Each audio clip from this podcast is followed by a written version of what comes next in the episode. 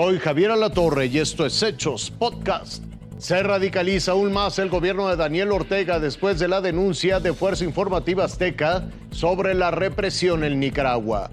Estados Unidos no recurrirá al panel de controversias del TEMEC y negociará directamente con México en materia de energía.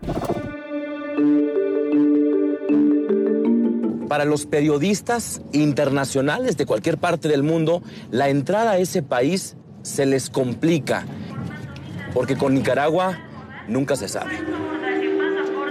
El gobierno decide qué cosa es una noticia falsa. Entonces en Nicaragua te quedan dos opciones. O te echan preso o te vas al exilio. Entonces, si usted graba así a un policía o algo, piensa que hay algún objetivo, ¿por qué lo está grabando? Con tal de que no vengan contra nosotros. Pero lo único que está permitido en este país es el periodismo oficialista. Claro. Y el resto es enemigo. Enemigo así como lo están viendo.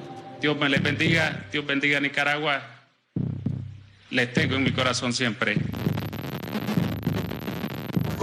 No digan que son periodistas, claro. Es simplemente no abran la boca. Están vigilados todos, brother. haciendo perdón? No, estoy aquí nada más. ¿Cuál es el plan? ¿Mané? Tu cédula, necesito tu cédula. Oye, ¿dónde está tu cédula? ¿Por qué no postas su identificación? Es que no tengo. Vamos. Somos detenidos y después interrogatorio policiaco.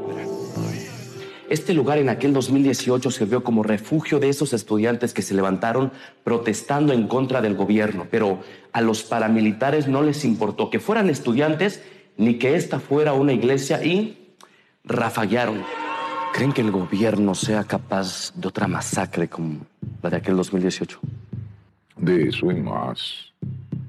Otto, esto es increíble. Este gobierno es capaz de todo lo inimaginable. Si es necesario empuñar las armas nuevamente para evitar que a usted lo derroquen, nuevamente lo vamos a hacer. Daniel, hasta la victoria siempre. Ni un paso atrás. ¿Y por qué tú sí te atreves a hablar? Porque sí, en realidad, no voy a bajar mi voz. Porque cualquier rato Ortega cae. A mi casa no puede llegar nadie porque ya llega la policía. Creen que estoy haciendo reuniones en contra de ellos, cosas así. Sí se van a ir, garantizado que se van a ir en bolsa plástica. Y no es amenaza, es una promesa. Se quedan acá y sus cabezas en las montañas se las vamos a enterrar. Querida familia, familias nicaragüenses, familias orgullosas. ¿Cómo le explicamos a los niños y las niñas que nunca más van a volver a ver a sus padres? Familias cristianas. Esperamos en Dios y esto pueda cambiar pronto. Aquí vivimos tranquilos. Mis hijos más pequeños también sufren porque no pueden salir a jugar afuera por mi temor. Todos juntos somos el pueblo presidente. Las dudas que generó la política energética de México en Estados Unidos al considerar que perjudicaba a sus empresas parece se han resuelto con las consultas que solicitó ese país en medio de la aplicación del TEMEC que rige sus relaciones comerciales. De ahí que según una versión del gobierno mexicano quedó sepultada la propuesta de continuar con un panel para solucionar las diferencias. Ellos han decidido no dar el paso hacia un panel y se está buscando un acuerdo, un arreglo, que no haya confrontación. Un hecho que para el presidente López Obrador es ejemplo de que México mantiene buenas relaciones comerciales con Estados Unidos y su agenda inmediata se enfoca en temas de la región. Somos el primer socio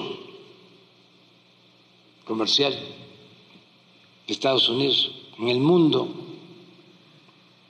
Eh, estamos trabajando juntos para atender las causas del fenómeno migratorio. De esta manera, López Obrador también rechazó que Estados Unidos sea intolerante a su agenda de cambios y consideró que esas versiones provienen de algunos analistas. Internacionalistas, ¿no? Que se frotan las manos eh, buscando el enfrentamiento. No tiene caso, no tiene caso. Ojalá ellos eh, se serenen como los de aquí.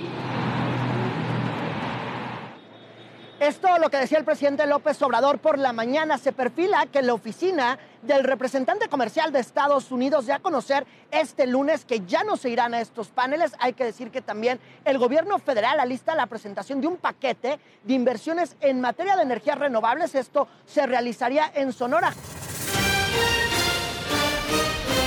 Hasta aquí las noticias, lo invitamos a seguir pendiente de los hechos.